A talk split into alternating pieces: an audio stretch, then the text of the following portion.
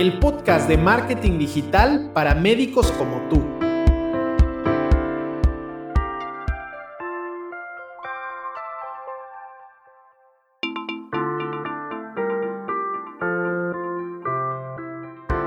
Martín Vázquez y voy a compartirte ideas, consejos y soluciones que te ayudarán a aprovechar la era digital para promover tus servicios médicos con eficacia. Sin importar que seas médico independiente, clínica u hospital, ni tampoco el país en donde te encuentres, este espacio es para ti que necesitas del marketing digital para hacer de tu práctica privada algo rentable. Si buscas ayuda profesional con tu estrategia de marketing médico, solo contáctame y pongamos en marcha tu plan de crecimiento. Estoy muy contento de que me acompañes nuevamente. Estamos ya en el episodio número 3 del podcast y vamos a seguir aprendiendo más sobre el marketing médico. Hoy te voy a hablar sobre la transformación digital y por qué es importante que consideres este punto como prioridad al corto plazo. Entender este concepto es parte de las tareas de cualquier profesional de la salud que busca mantener vigente su práctica privada. Así es que como puedes escuchar, es algo que vale mucho la pena y sobre todo te va a dar una guía sobre lo que tienes que hacer para beneficiarte de esta nueva era digital. Ahora entrando de lleno al tema, ¿en qué consiste exactamente este concepto? Y para ponértelo de forma muy práctica, porque como sabes, a mí me gusta siempre utilizar términos y sobre todo explicaciones con mis propias palabras, te puedo decir que la transformación digital es el hecho de hacer que tus servicios médicos sean encontrables. Eso significa que se tienen que seguir buenas prácticas para que eso sea posible, que al final del día tienen que ir en concordancia con el usuario que te necesita, asimismo en concordancia con las plataformas que utilizas. Entonces, vemos con mucha frecuencia que, por ejemplo, un médico se promociona en Facebook, pero a veces no tiene siquiera una foto de perfil o la foto de cover que utiliza está llena de publicidad. También vemos, por ejemplo, en Instagram, que las publicaciones que suelen hacerse no cumplen con los tamaños o son de muy baja calidad, o tal vez se promueven con tipo de contenido que no sería demasiado beneficioso en dicha plataforma, cuando realmente podría beneficiarse en otra. Entonces, estos son tan solo unos ejemplos de lo que de lo que involucra llevar a cabo un proceso de transformación digital, pero hay muchos más.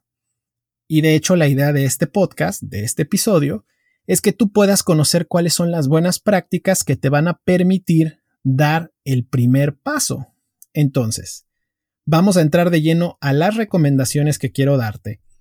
Y la primera de ellas, que es una muy importante, digo, todas son muy importantes, pero esta me parece que es esencial y es homologar tu presencia en línea. ¿Qué quiero decir con esto?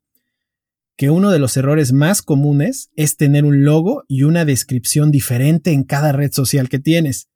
Esto no hace sino confundir al usuario que te busca. Entonces, lo importante aquí es, si ya tienes un sitio web, asegurarte que el sitio web aparezca similar en todas tus plataformas. Si ya tienes un logo definido, asegurarte también que el logo aparezca dentro de cada plataforma. Y lo mismo sucede con tu descripción con tu correo electrónico, con tu teléfono de consultorio y con tu teléfono de WhatsApp. Mientras más información puedas compartir y que la misma sea similar en, todos tus, en todas tus plataformas, entonces eso le permitirá a tu paciente contactarte de forma mucho más sencilla. Entonces, recuerda, antes de preguntarte cómo puedo atraer pacientes a mi consultorio, primero conviene analizar si tienes una presencia en línea correcta. Entonces, no lo olvides, homologar tu presencia en línea es el primer paso. El segundo punto que quiero decirte es acerca de los puntos de contacto. Increíblemente, todavía hay médicos que no disponen de canales de comunicación adecuados para sus pacientes. Si bien, por supuesto, el teléfono ha sido por muchos años el medio por excelencia para hacer una cita, en la era actual la comunicación instantánea es primordial.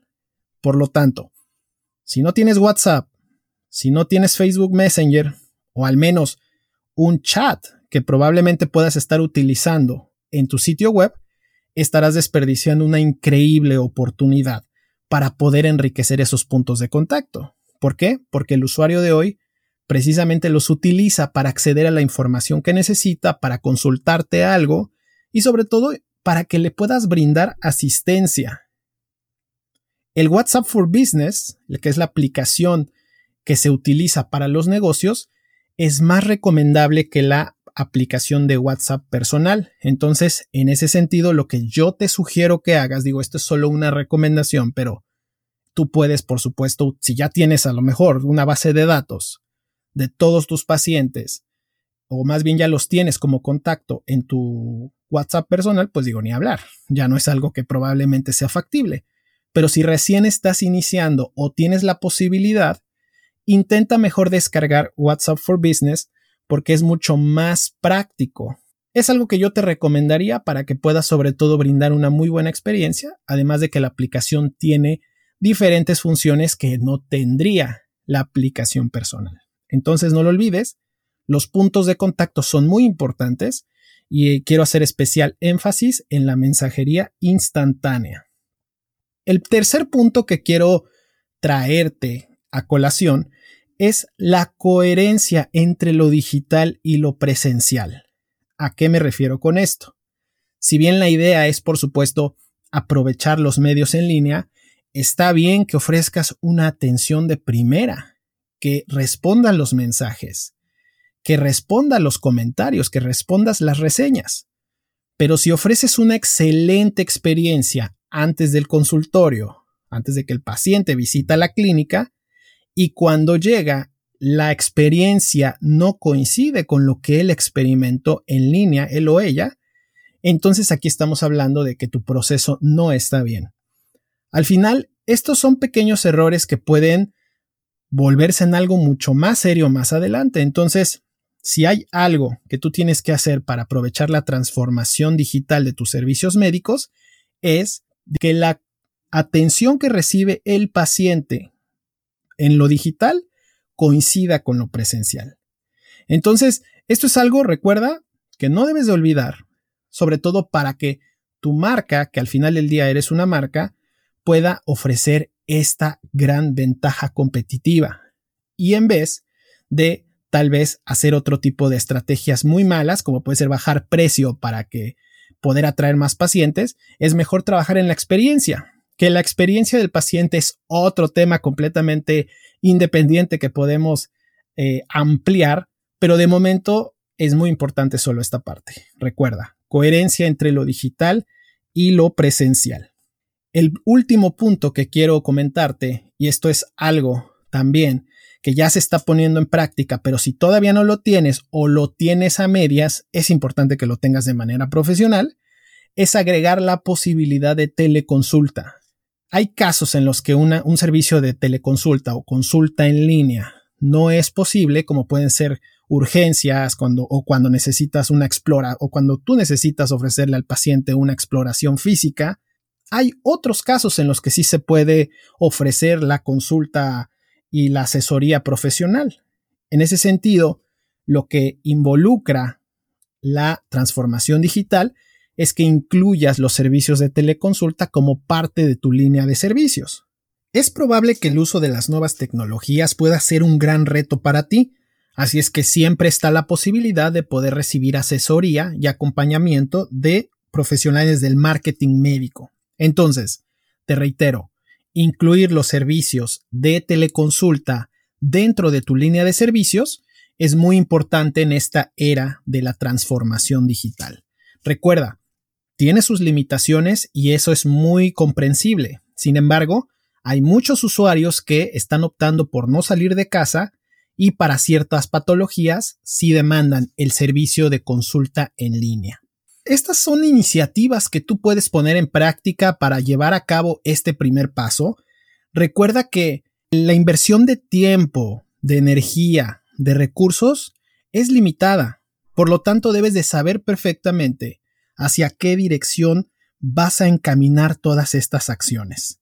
Mientras más rápido inicies, más rápido entrarás en un camino para acercarte al paciente que te necesita.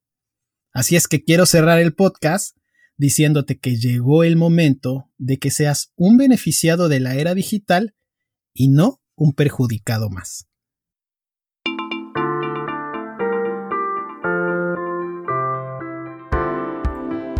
Si te gustó el podcast, no olvides compartirlo y dejar una valoración en la plataforma que me estás escuchando. Ponte en contacto conmigo si necesitas de ayuda profesional con tu estrategia de marketing médico y exploremos juntos la mejor manera de alcanzar tus objetivos. No olvides que el mejor momento para actuar es ahora, atraer a tus pacientes al consultorio sin estar corriendo tras ellos. Gracias por haberte quedado hasta el final del podcast. Nos encontramos nuevamente en el siguiente episodio. Hasta la próxima.